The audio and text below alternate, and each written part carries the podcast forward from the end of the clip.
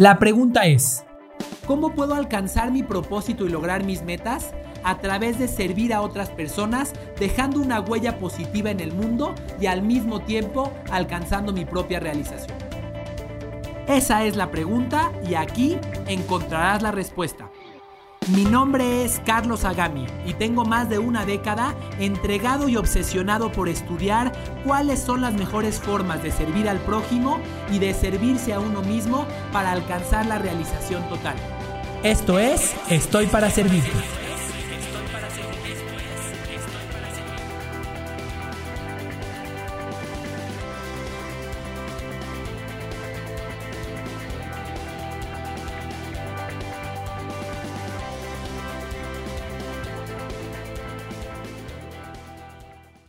Está con nosotros Carlos Agami. Vamos a hablar de los cinco mandamientos de la experiencia del cliente. Hoy en día, lo más importante es a lo que llaman los gringos el customer experience. De nada sirve que llegues a un restaurante, que llegues a una tienda y que te den lo que quieres si la experiencia que viviste fue un infierno. Como les digo eh, mucho a mi equipo, no importa si el resultado es el esperado. Si el proceso o la experiencia que tuviste fue horrendo, no, bye. o sea, menos 10 estrellas a esa compañía. Quiero que me cuenten cuál ha sido la peor experiencia de compra que han tenido. ¿A qué tienda nunca regresaron porque los trataron pésimo? ¿A qué restaurante no quieren volver a ir porque el servicio es fatal? Y, les, y te voy a contar una cosa, Carlos Agami, nuestro experto en ventas, lo que me pasó una vez. Ven que yo compro online sin parar. Lo, fíjate lo que es una sola mala experiencia. Entonces compré unos platos en una tienda en Estados Unidos. ¿Ok? Compré los platos, me llegó la confirmación de los platos, su, su orden la recibimos.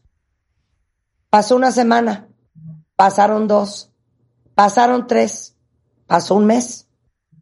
Y hoy en día en los envíos y el shipping es bastante rápido. O sea, a menos de que lo mandes con el correo ruso desde Moscú, pues igual y te se tarda un mes. ¿Ok? Pero esto era una tienda en Estados Unidos. Entonces les escribo, oigan, ¿y mis platos?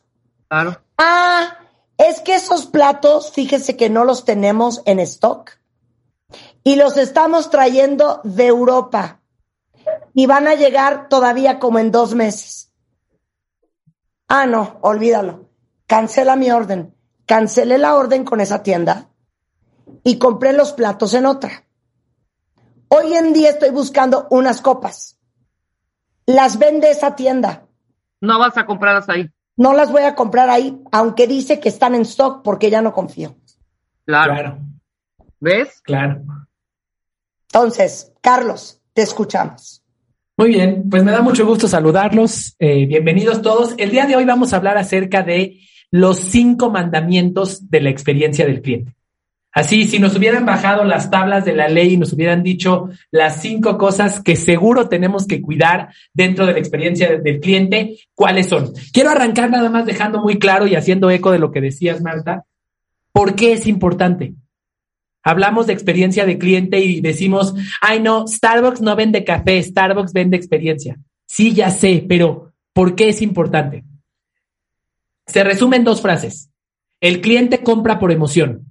Tú podrías comprarle a esa misma tienda las copas que quieres comprar, pero ahora tienes un resentimiento con ella. Ahora no te compro y vas a ver que no te compro porque no me cuidaste la última vez. Entonces los clientes compran por emoción y la experiencia es la forma de generar esa emoción. Entonces, ¿Qué les parece si nos arrancamos con el primer mandamiento de la experiencia de cliente? A ver. El primer mandamiento de la experiencia de cliente es, crearás la experiencia que tu cliente necesita, no la que a ti te gustaría recibir. Hemos sido educados con una cultura que dice, trata al otro como te gustaría ser tratado. Pues eso es un error. Aunque suene bonito, la realidad es que a tu cliente le gusta que lo traten de una forma diferente de lo que, de lo que a ti te gustaría que te traten. Déjenme contarles una historia, un ejemplo para, para, para dejar bien claro a qué me refiero con este mandamiento. A ver. Hace algunos años estaba yo trabajando con una empresa que vende jeans, una empresa internacional que vende jeans, Ajá. eh, cuyo nombre justo por esta historia no voy a decir, pero eh, es muy conocida. Eh, y entonces estábamos discutiendo cuál debería de ser la experiencia en una de las tiendas. Ajá. Y llegó la pregunta de, oye, en nuestras tiendas, ¿vamos a hablar de tú o de usted? Por cierto, esta es una marca en la cual es una marca rebelde, es una marca que busca romper con todos los estándares de la moda. Obviamente de tú. Claro, en, el, en, las, en la sala donde yo estaba, estaba uno de los dueños de la empresa que era un señor de más de 70 años. Y me dijo, claro, que me hablen de usted, porque para mí es una falta de respeto que alguien me hable de tú. Pues sí, señor, pero el cliente que viene a tu tienda lo que está buscando es sentirse joven, rebelde, atrevido, y si le hablas de usted, terminas por romper por completo esa ilusión. Entonces, tenemos que darle al cliente lo que el cliente quiere, no lo que a nosotros nos gustaría recibir. Déjenme hacerles una pregunta, Marta, Rebeca. No sé qué tanto frecuenten las taquerías ustedes. Sí, sí, sí, sí, sí, mucho. Mucho. Yo comí en el farolito el sábado, claro que sí. El domingo. Ok. Pensemos, pensemos en una taquería de calle. Ajá. Ajá. ¿Qué les parecería ir a una taquería que está totalmente limpia, pulcra, con mesas muy bonitas, con meseros bien peinaditos, con su moñito que te hablan bonito y te hablan de usted? ¿Te gustaría ir a esa taquería, sí o no? Pues que no ven al caso. Claro que no. Te van a dar un taco que va a ser quién sabe qué. O sea, un taco gourmet. Claro, cuando vamos a una taquería, estamos buscando lo- la experiencia de la taquería. Estamos buscando sentirnos machos porque fuimos a la taquería de El Güero, que vende los tacos más picosos y que está sucio y hay un perrito caminando junto a ti. Tenemos que darle al cliente la experiencia que el cliente quiere, no la que a nosotros nos gustaría. Y esa es una gran lección que tenemos que aprender para evitar hacer esfuerzos inútiles con nuestro cliente. Claro, claro, claro, claro. Otro ejemplo, otro ejemplo, Carlos. Mira, voy a contarles un ejemplo más del cual yo fui culpable. Hace algunos años yo era director general de una empresa que vendía sistemas de administración, el ERP, el sistema que controla una empresa. Ajá. Y yo me salía a venderle a los clientes y yo le vendía a los clientes como a mí me hubiera gustado que me vendan. Llegaba yo con el director de la empresa y le decía, imagínate cómo vas a mejorar la calidad de vida de tus colaboradores. Imagínate cómo ellos van a estar más felices y van a llegar más temprano a casa gracias a ti. ¿Y cuánto creen que vendí? ¿Cuánto? Nada. Porque al director de la empresa, esos conceptos de los que yo le estaba hablando le valían sorbete. Él estaba pensando en el problema que podría implicar para su empresa cambiar su sistema y bla, bla, bla. Y quería comprarle a alguien que fuera muy serio, alguien que fuera muy seguro, alguien que tuviera mucho aplomo en la comunicación, no a alguien romántico como yo.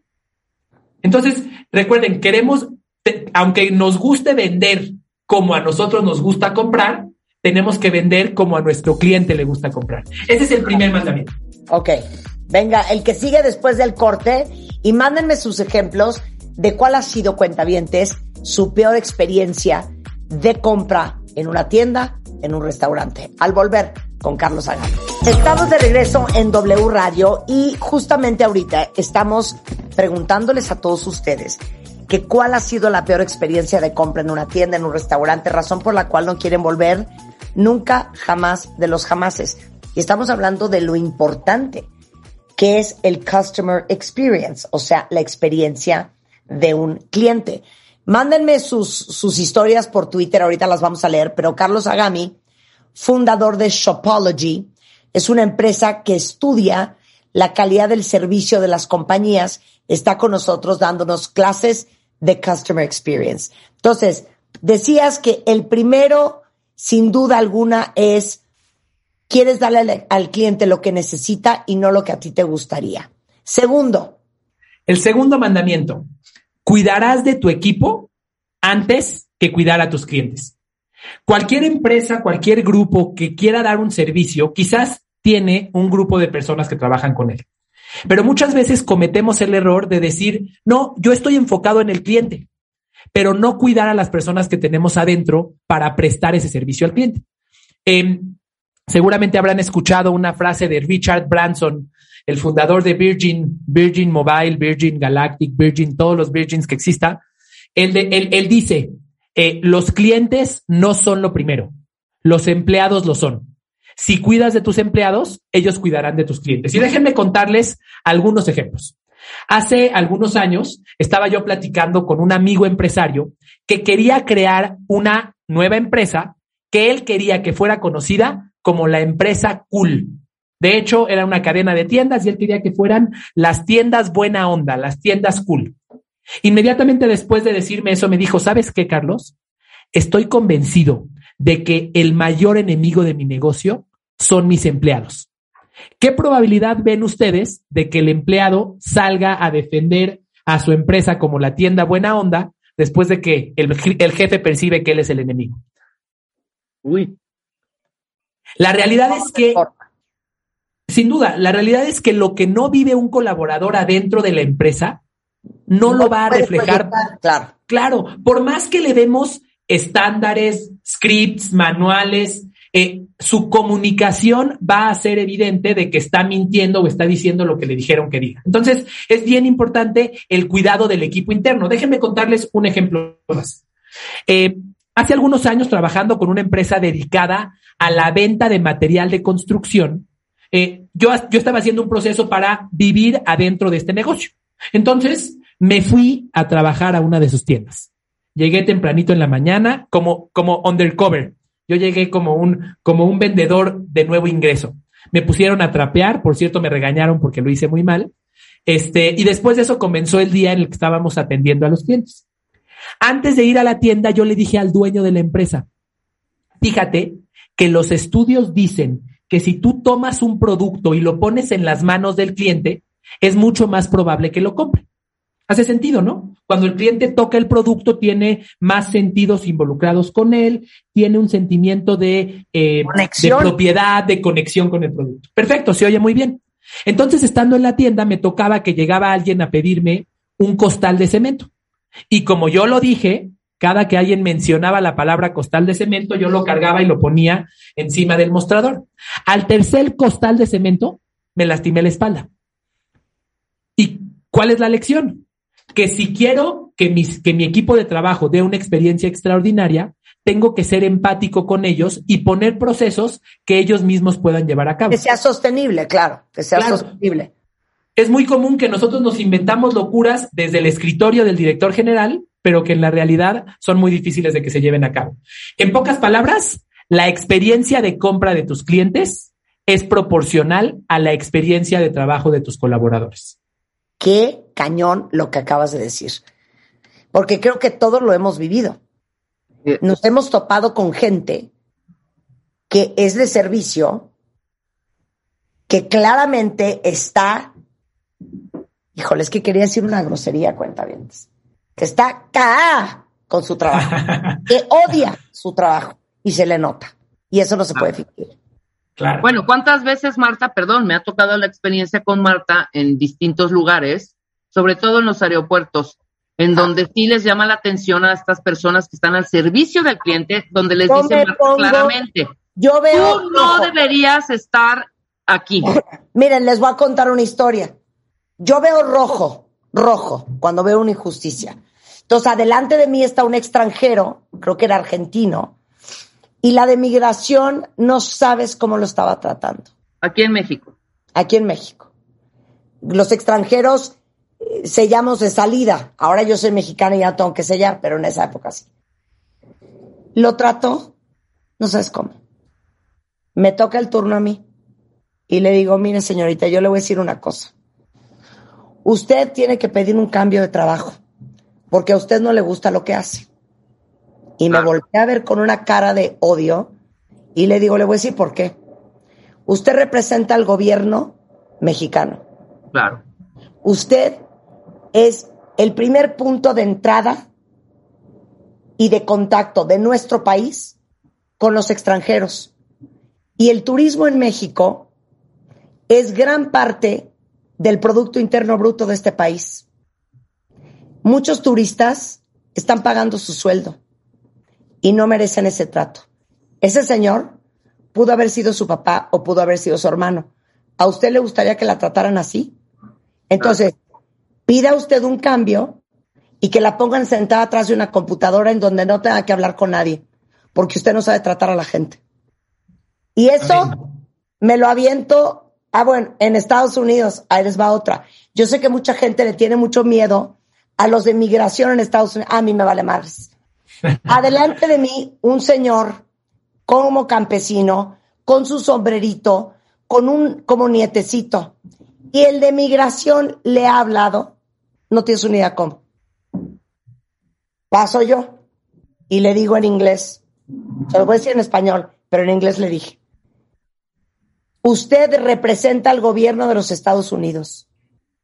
Usted, su trabajo es darle la bienvenida a los turistas a este país le gustaría que a usted, su, a su papá lo trataran así. Claro. Esa no es ninguna forma de tratar a nadie. Si claramente está viendo que no habla bien inglés, que no sabe llenar la forma, ¿usted cree que esa es una buena actitud para un señor de 80 años? Claro. Y Juan con cara de, ahí va otra vez esta a pelearse. Pero es que me pone muy mal el maltrato. Claro. Sin duda. Muy mal. Yo voy a contar una anécdota rápidamente. Me tocó en una tienda de autoservicio de estas cadenas enormes, grandes, ¿sabes? Que toda la experiencia fue muy buena. Encontré todos los productos para, maravilloso. En la caja padrísimo. La señorita muy atenta, muy amable. Salgo y afuera, eh, obviamente, está el que pide los tickets para revisar tus compras, ¿no? Se lo doy y me dice, es que falta aquí, perdón, no, no veo el papel de baño, el papel de baño estaba abajo en la partecita de los carritos, ¿no? Le digo, aquí está, no, no, no, no, no debe ir ahí. Le digo, ¿por?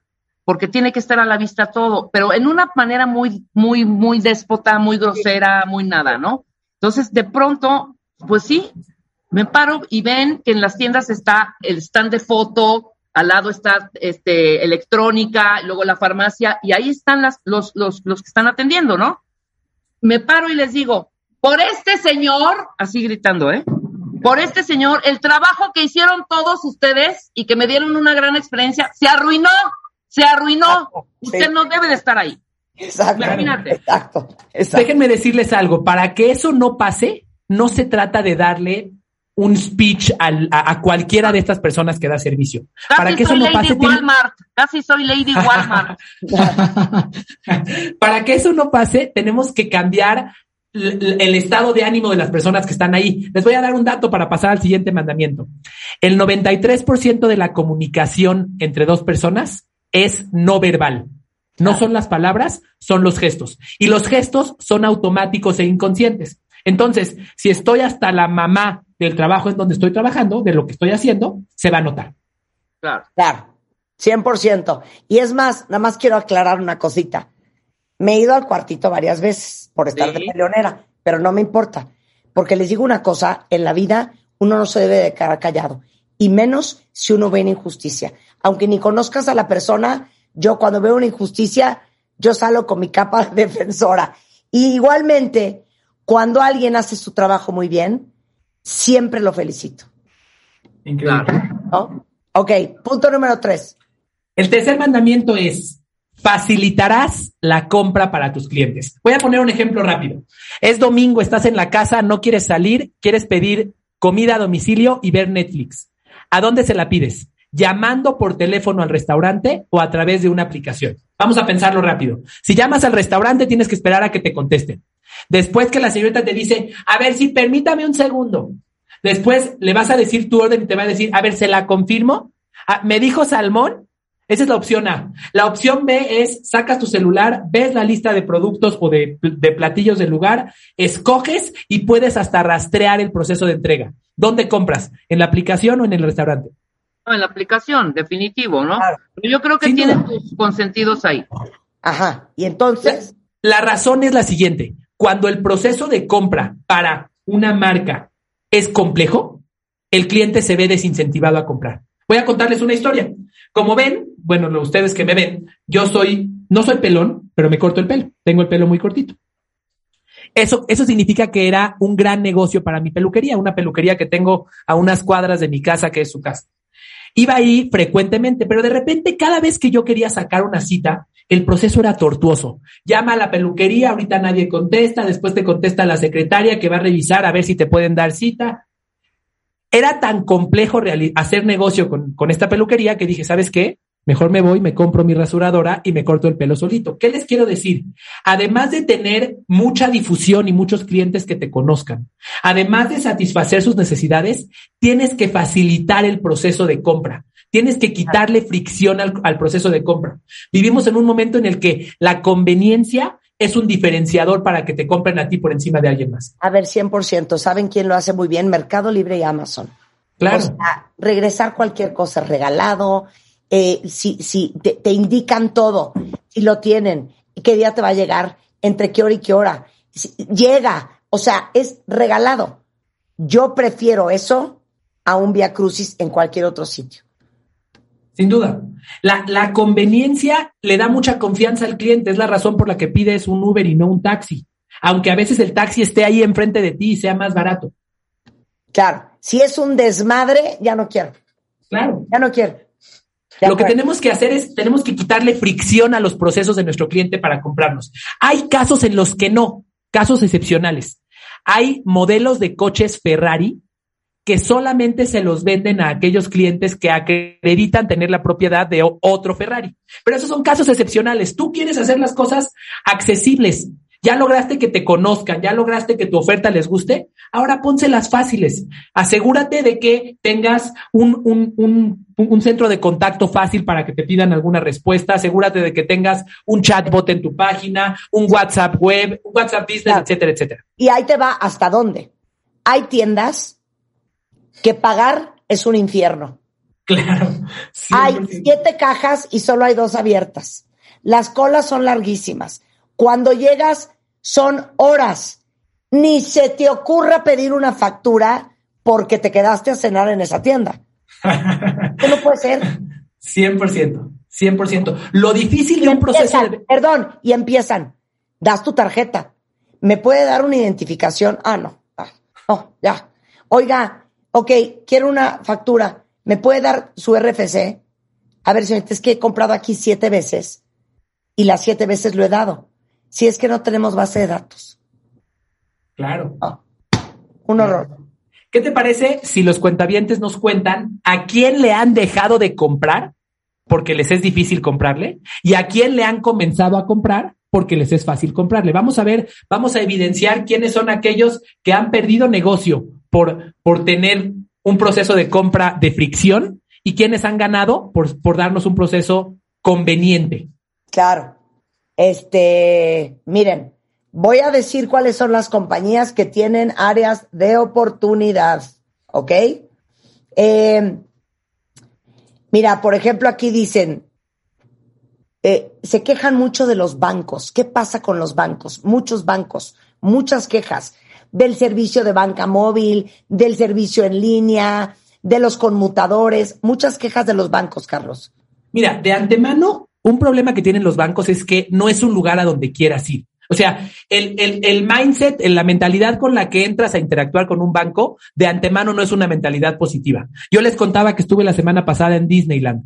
Si en Disneyland en la caja se tardaban dos minutos más en cobrarme, pues estoy en un mindset de sí, estoy comprando algo para mis hijos, me lo estoy disfrutando, etcétera. Entonces es, digamos que tienes las de ganar. En un banco tienes las de perder. Eres como, como la, la funeraria que vende ataúdes pues nadie quiere estar ahí. Entonces, de antemano, empiezas ya con un hándicap negativo. Y si después el equipo del lugar está más enfocado en los procesos que en la empatía con el cliente al que está atendiendo, pues se hace la tormenta perfecta.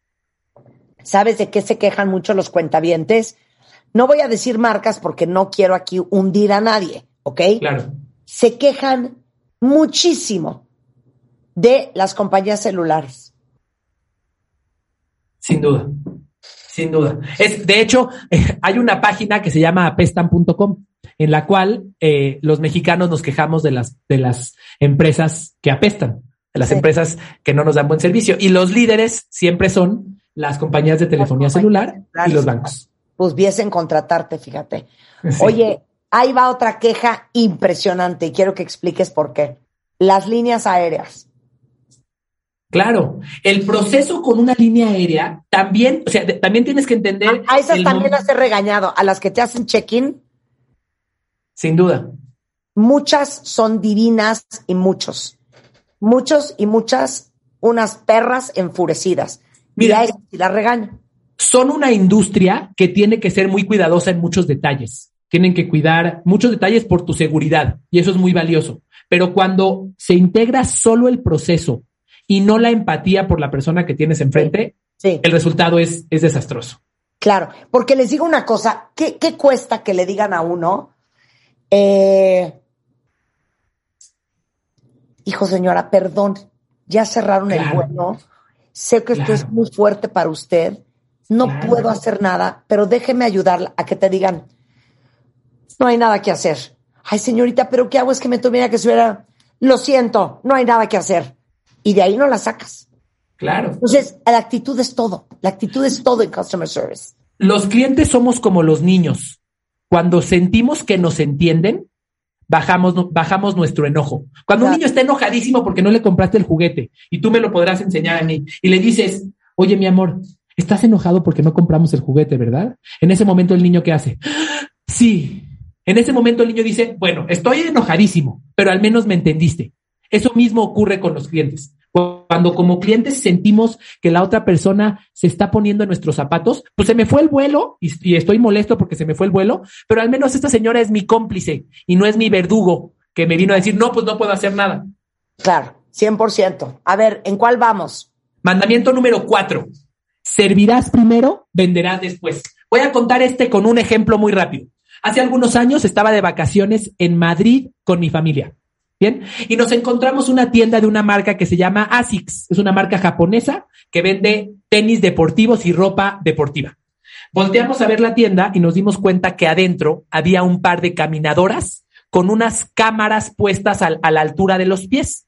Le preguntamos al vendedor, oye, ¿y de qué se trata? El vendedor entonces nos dijo, estas caminadoras son un sistema de diagnóstico de la pisada que tienes para correr para que puedas elegir los tenis ideales. Yo en ese momento estaba entrenando para correr mi primer maratón, así que me brillaron los ojitos. A los pocos minutos, tanto mi esposa como yo nos subimos a esta, a esta caminadora, corrimos y después de dos minutos, el vendedor de la tienda nos entregó un documento con todo nuestro, el perfil de nuestra pisada. Nos dijo, mira, esto lo haces bien, esto lo haces mal, eres pronador, bla, bla, bla, bla, bla, bla. No me ha cobrado un centavo hasta ese momento, ¿eh? Y yo no tenía una sola intención de comprar nada en esa tienda. Estaba paseando en el centro de Madrid con dos bebés de un año. No tenía la intención de comprar. Pregúntame cuántos pares de tenis.